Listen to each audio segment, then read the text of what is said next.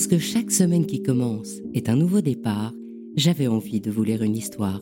Alors je vous propose le bijou comme un bisou. Il était une fois Tintin et les bijoux.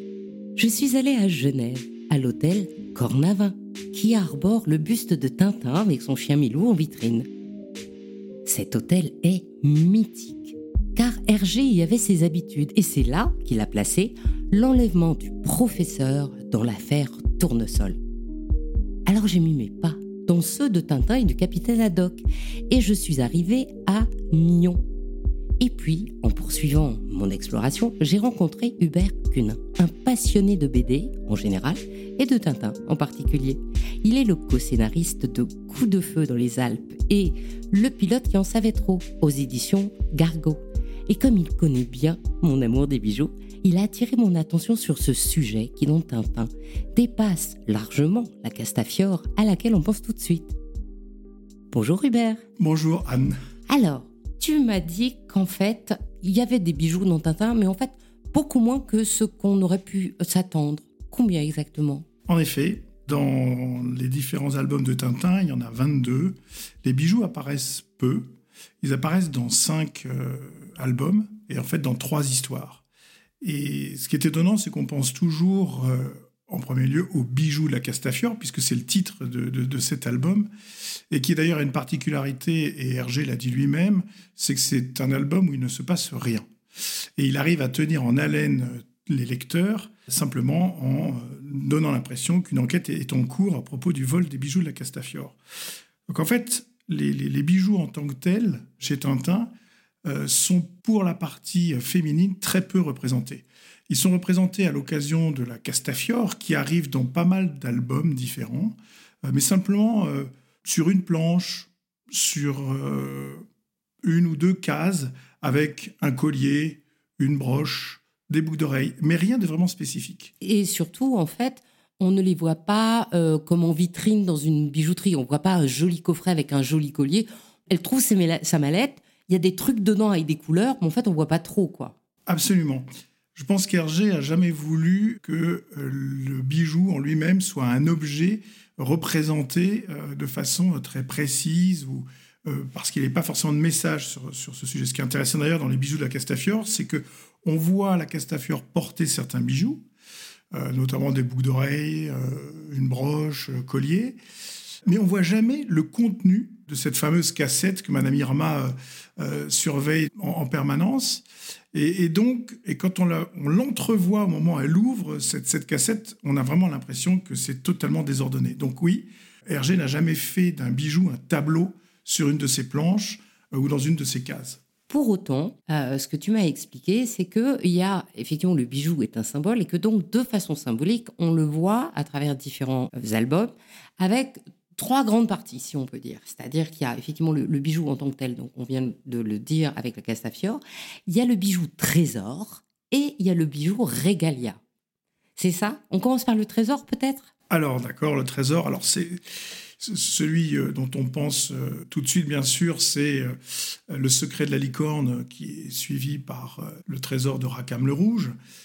En fait, là aussi, les bijoux apparaissent peu, on en parle beaucoup, on parle d'un trésor d'ailleurs, et on ne voit que dans une seule case le, coffret dans lequel se trouve une partie du trésor de Rackham le Rouge, qui est donc présenté à l'aïeul de, capitaine Haddock, François de, de Haddock, et c'est un trésor. Ensuite, après, il y a la recherche de, ce trésor qui prend l'intégralité de l'album. Et puis, quand enfin Tintin, le capitaine Haddock, euh, professeur Tournesol et les Dupont, qui sont tous euh, sur le chalutier pour aller récupérer euh, ça dans, les îles, on découvre une croix en or avec des pierres.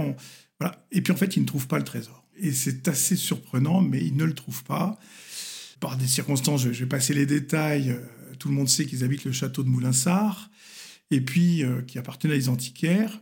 Et euh, suite à un indice, euh, Tintin découvre une statue. Sous cette statue, il y a un globe terrestre. Ils appuient sur un bouton qui est le lieu où était l'île où ils sont allés. Et à ce moment-là, le globe terrestre s'ouvre et on aperçoit le trésor dans, ce globe. Donc, ce qui est assez amusant, c'est que cette quête du trésor, en fait, ça revient à dire que peut-être qu'on l'a tout près de chez soi et que c'est pas besoin d'aller d'aller très loin. Je pense que là, Hergé a fait une pirouette. Et donc il y a ce côté trésor qui a, à mon avis, un point important dont on parle peu, c'est que le capitaine Haddock euh, bah, navigue plus beaucoup, le professeur Tournesol recherche, euh, ce qu'il trouve beaucoup, toujours. Euh, Tintin, bah, il est journaliste, on sait que c'est pas forcément un métier qui rapporte beaucoup. Et donc au moment où toute cette petite équipe termine son, aventure, eh ben, ils sont riches pour tous les albums qui suivent et sont complètement à l'abri du besoin. Le professeur Tournesol, parce que justement, il a vendu à l'État sa découverte d'un sous-marin de, poche. Euh, et puis, euh, Tintin et le capitaine Haddock, euh, tout simplement parce qu'ils ont un immense trésor avec eux. La deuxième histoire, qui est aussi en deux tomes, c'est Les sept boules de cristal et Le temple du soleil. Alors là, on, reste dans l'exotisme aussi.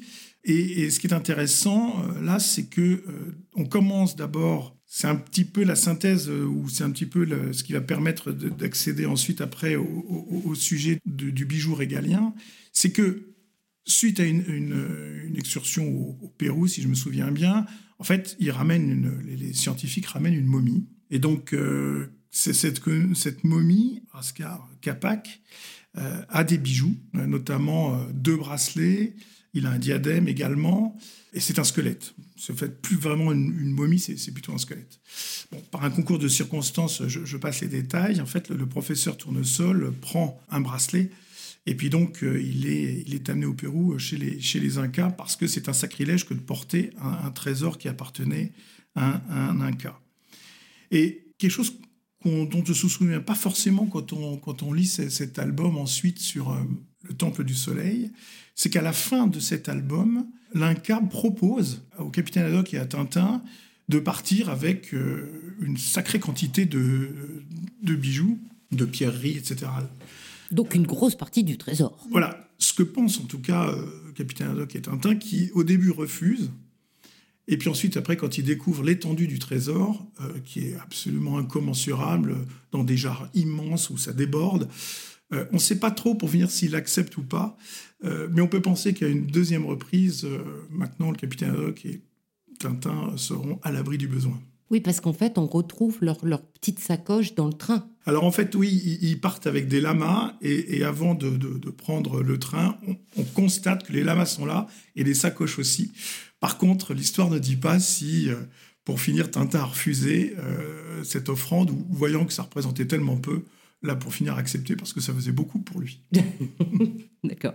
Donc en fait, à chaque fois, les trésors leur permettent de se mettre quand même à l'abri du besoin. Oui. C'est un peu l'idée. C'est le, loto façon, façon Tintin, c'est ça? Voilà. Alors, euh, c'est peut-être pas forcément ce qu'a voulu euh, dire Hergé, euh, je, ne sais pas, mais en tout cas, moi, c'est cette petite pirouette que je trouve sympathique de, voir que pour finir, les trésors ont permis de mettre ces deux héros complètement à l'abri de l'argent pour partir et, organiser, des aventures, organiser des aventures qui coûtent quand même très cher, surtout à l'époque. Et alors, ce qui est rigolo, en fait, c'est que dans ce trésor euh, de, donc de Racamon le Rouge, qui retrouve finalement bah, dans son propre château, donc c'est un trésor qui ne bouge pas, alors que là, chez les Incas, c'est un trésor qu'on a été chercher, ce qui est normalement le truc classique du trésor, on va le chercher.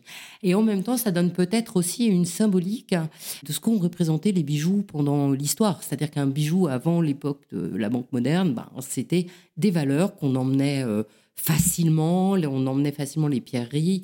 L'or, ça pèse lourd, mais une pierre grande comme le petit doigt, par exemple, ça vaut beaucoup et c'est pas très lourd.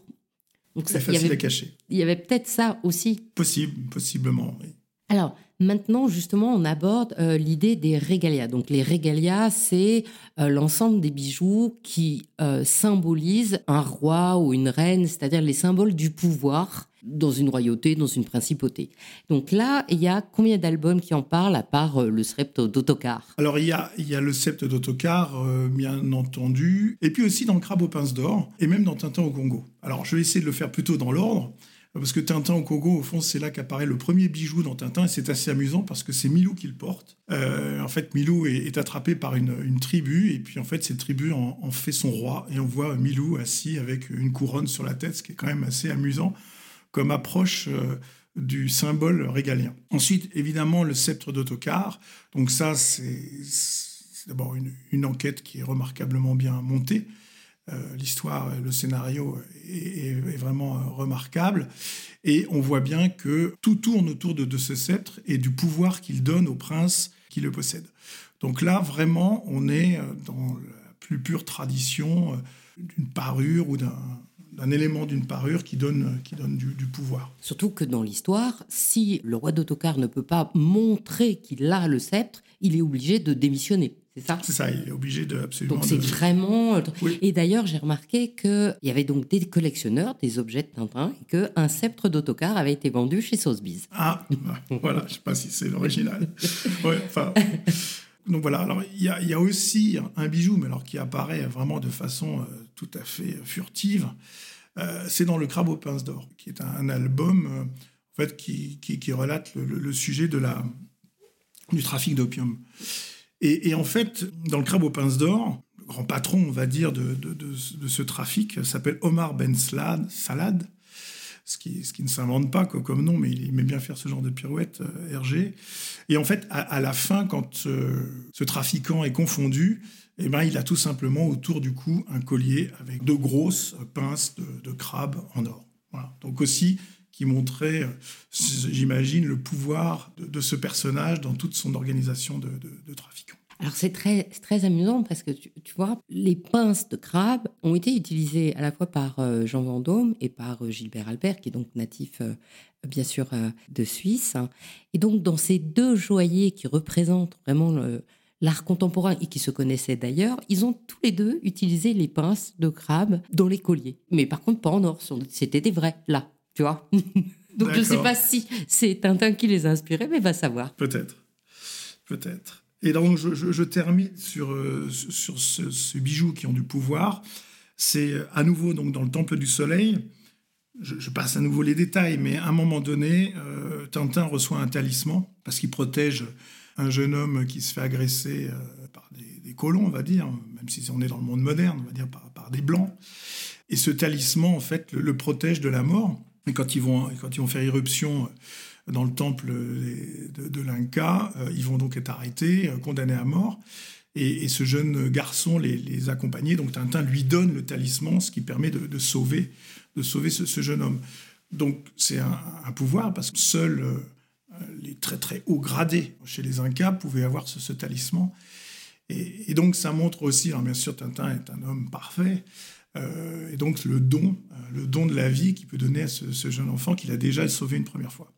Donc, voilà aussi euh, ce, côté pouvoir, qui est une toute petite médaille quand on regarde sur le, dessin, rien de vraiment euh, spécial. Voilà, c'était les, trois sujets qui permettent de, parler un peu des bijoux dans Tintin, qui n'apparaissent pour finir pas tant que ça.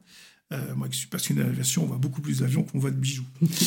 Et alors, sinon, tu m'avais dit aussi qu'il y avait des surprises au niveau des bijoux. Oui, alors il y, en a une qui est, qui est, amusante. Et quand Tintin et le capitaine Haddock euh, sont à la recherche du, professeur Tournesol, ils vont en Suisse, et puis euh, à un moment donné, ils sont victimes, euh, victimes d'un attentat des, malfrats, donc ils, sont, ils sont à l'hôpital, et à ce moment-là, les, Dupont, qui sont des spécialistes du déguisement pour paraître inaperçus et qui au contraire font qu'on les voit bien plus que les autres, sont déguisés en costume traditionnel suisse national, ce qui est quand même assez rare et qui se porte plus du tout. D'ailleurs, en Suisse, on est plutôt sur des costumes qui sont régionaux, qui représentent certains cantons plutôt, plutôt que l'État. Enfin, Hergé était bien documenté, ce, costume existait, et une boucle d'oreille, euh, ou des boucles d'oreilles, euh, faisaient partie de, ce costume, et les Dupont se, donc, se promènent avec euh, des boucles d'oreilles, ce qui est quand même assez fameux pour des inspecteurs d'avoir des boucles d'oreilles à l'époque. Et sinon, le dernier clin d'œil,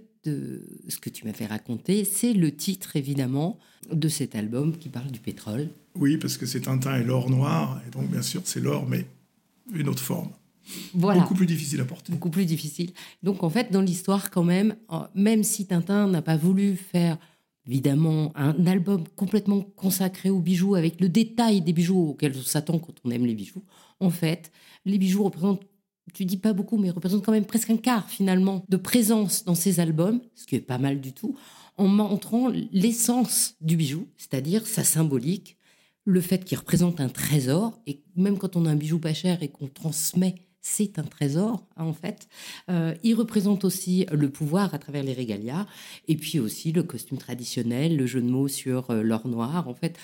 Donc, il est bien typique de, ce qu'on pense sur les bijoux au niveau de la symbolique. Qu'est-ce que tu en penses? Oui, c'est très bien résumé. Euh, ça me fait plaisir de, parler de ce sujet-là parce que c'est pas forcément quelque chose sur lequel je suis euh, sensible dans, la bande dessinée, mais euh, quand on fouille comme ça, on découvre des trésors. Tu m'as fait le plaisir de revoir les euh, tout, tout, tous les Tintins pour être sûr de tout ce qu'on racontait, ce qui est quand même super gentil. Alors merci, merci Hubert. Merci Anne, à bientôt. À bientôt. Ainsi se termine cette histoire de Tintin et les bijoux. Et je remercie vivement Hubert Cunin et vous invite à vous plonger aux éditions d'Argo dans Coup de feu dans les Alpes et Le pilote qui en savait trop, dont il est l'un des scénaristes dans cette série des aventures classiques de Tanguy et la Verdure. Comme ce sont des aventures aéronautiques, j'en profite pour un clin d'œil spécial à Tony Bellone, joaillier et également pilote, dont j'aime le bracelet le lien inspiré des Rislans, les bracelets de serrage qui retiennent les câbles dans les avions. Je suis Anne Desmarais de Jotan et je donne une voix aux bijoux chaque dimanche. Et si vous aussi vous avez envie de faire parler vos bijoux et votre maison, je serai ravie de vous accompagner pour réaliser votre podcast de marque ou vous accueillir en partenaire dans mes podcasts natifs. La semaine prochaine, je vous retrouve sur ce même podcast. Et notre rendez-vous avec Brillante, le podcast des femmes de la joaillerie, sera le 16 octobre. Quant au sujet du podcast Il était une fois le bijou, le seul podcast thématique de la joaillerie, c'est encore un secret. Pour ne manquer aucun de nos rendez-vous du dimanche autour du bijou, abonnez-vous à chacun de ces podcasts sur votre plateforme d'écoute préférée. Si vous êtes sur Apple Podcasts, Spotify, YouTube, mettez de jolis commentaires, des pouces, des étoiles et surtout partagez l'épisode. C'est ce qui permet de doper le référencement des podcasts. Je vous souhaite une jolie semaine, à la semaine prochaine pour votre prochaine histoire de bijoux.